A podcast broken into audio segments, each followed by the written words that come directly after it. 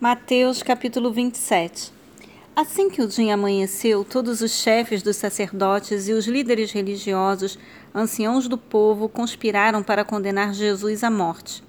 Então, amarrando-o, levaram-no e o entregaram a Pilatos, o governador.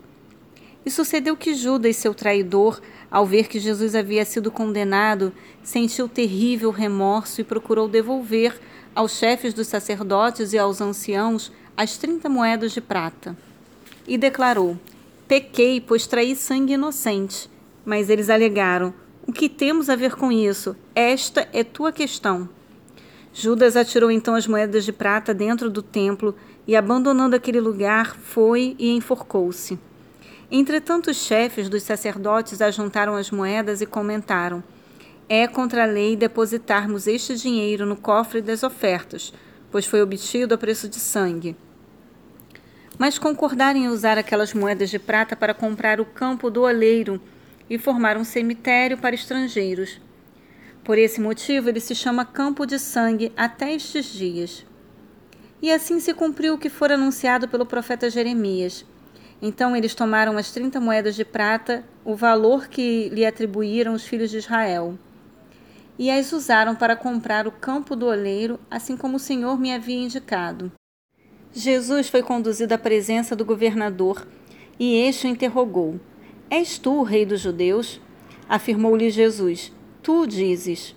Então passou a ser acusado pelos chefes dos sacerdotes e pelos anciãos, mas ele nada respondeu foi quando lhe questionou Pilatos: Não ouves a acusação que todos levantam contra ti? Jesus, entretanto, mantinha-se em absoluto silêncio, e por isso ficou o governador fortemente impressionado. Contudo, por ocasião da festa, era costume do governador dar liberdade a um prisioneiro escolhido pelo povo. Detinham eles, naqueles dias, um criminoso muito conhecido de todos, chamado Barrabás. Então Pilatos dirigiu-se à multidão que ali se havia reunido e lhes propôs: A quem desejais que eu vos solte? A Barrabás ou a este Jesus que é chamado de Messias? Isso porque tinha conhecimento de que o haviam entregado por inveja. E aconteceu que, estando Pilatos sentado no trono do tribunal, sua esposa lhe enviou a seguinte mensagem: Não faças nada contra este homem inocente pois hoje em sonho muitas coisas sofri por causa dele. Todavia, os chefes dos sacerdotes e os anciãos influenciaram a multidão para exigir o livramento de Barrabás e a execução de Jesus.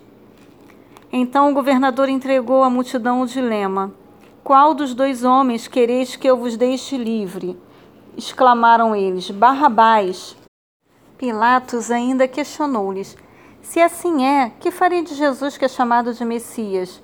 Bradaram todos: Crucifica-o! Outra vez insta Pilatos: Por quê? Que crime cometeu este homem? Apesar de tudo, a multidão esbravejava ainda mais furiosa: Crucifica-o! Percebendo Pilatos que não conseguia demover o povo, mas ao contrário, um princípio de tumulto já era visível, ordenou que lhe trouxessem água, lavou as mãos diante da multidão e exclamou: Estou inocente do sangue deste homem justo. Esta é uma questão vossa. E todo o povo respondeu: Caia sobre nossas cabeças o seu sangue e sobre nossos filhos. Diante disso, Pilatos soltou-lhes Barrabás, mandou que Jesus fosse flagelado e o entregou para ser crucificado. E sucedeu que os soldados do governador conduziram Jesus ao pretório e agruparam toda a tropa ao redor dele. Despojaram-no de suas vestes e o cobriram com um manto vermelho vivo. Trançaram uma coroa de espinhos e a forçaram sobre sua cabeça. Puseram em sua mão direita um caniço e, ajoelhando-se diante dele, escarneciam, exclamando: Salve, salve, ó Rei dos Judeus!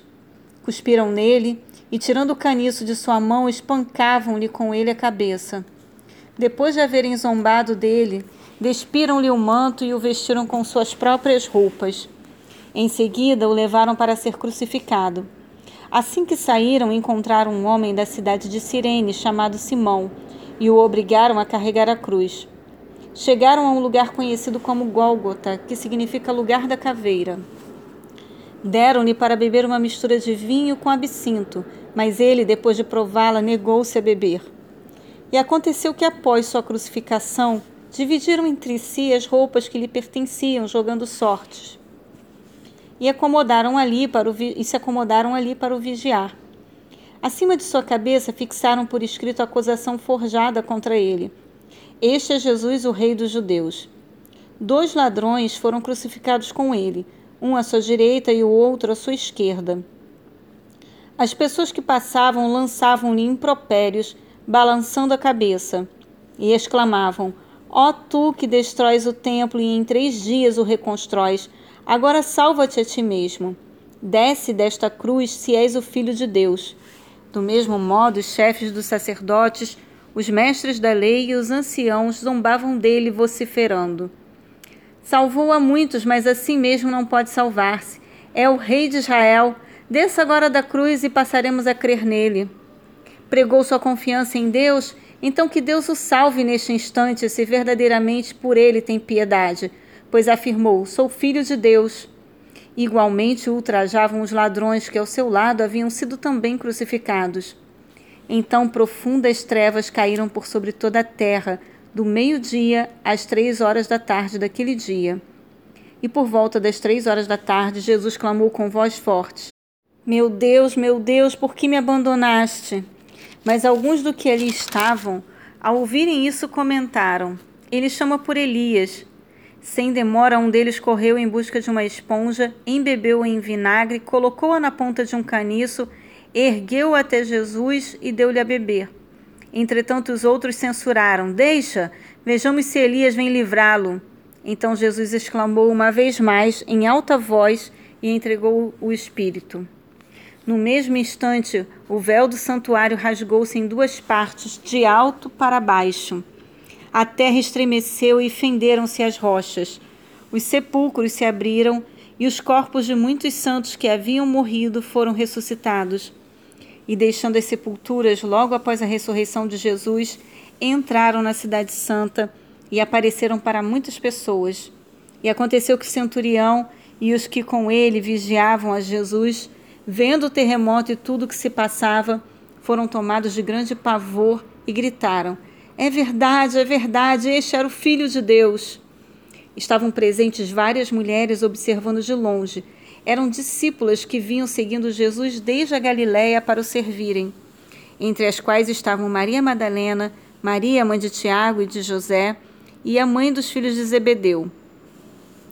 Ao pôr do sol, chegou um homem rico de Arimateia por nome José, o qual havia se tornado discípulo de Jesus. Teve ele uma audiência com Pilatos para pedir-lhe o corpo de Jesus, e Pilatos ordenou que lhe fosse entregue. Então José tomou o corpo e o envolveu com um lençol limpo de linho, e o colocou em um sepulcro novo, o qual ele próprio havia mandado cavar na rocha e, fazendo rolar uma grande pedra sobre a entrada do sepulcro, retirou-se. Estavam ali assentadas em frente ao sepulcro Maria Madalena e a outra Maria. No dia seguinte, isto é, no sábado, reuniram-se os principais sacerdotes e os fariseus e foram até Pilatos e argumentaram: Senhor, recordamo-nos de que aquele, aquele enganador, enquanto vivia, prometeu: Passados três dias ressuscitarei. Manda, portanto, que o sepulcro dele seja guardado até o terceiro dia, para que não venham seus discípulos e, raptando o corpo, proclamem ao povo que ele ressuscitou dentre os mortos. E esta derradeira fraude cause mais dano do que a primeira. Ao que ordenou Pilatos: Levai convosco um destacamento, ide e guardai o sepulcro como melhor vos parecer. Seguindo eles, organizaram um sistema de segurança ao redor do sepulcro e além de manter um destacamento em plena vigilância, lacraram a pedra.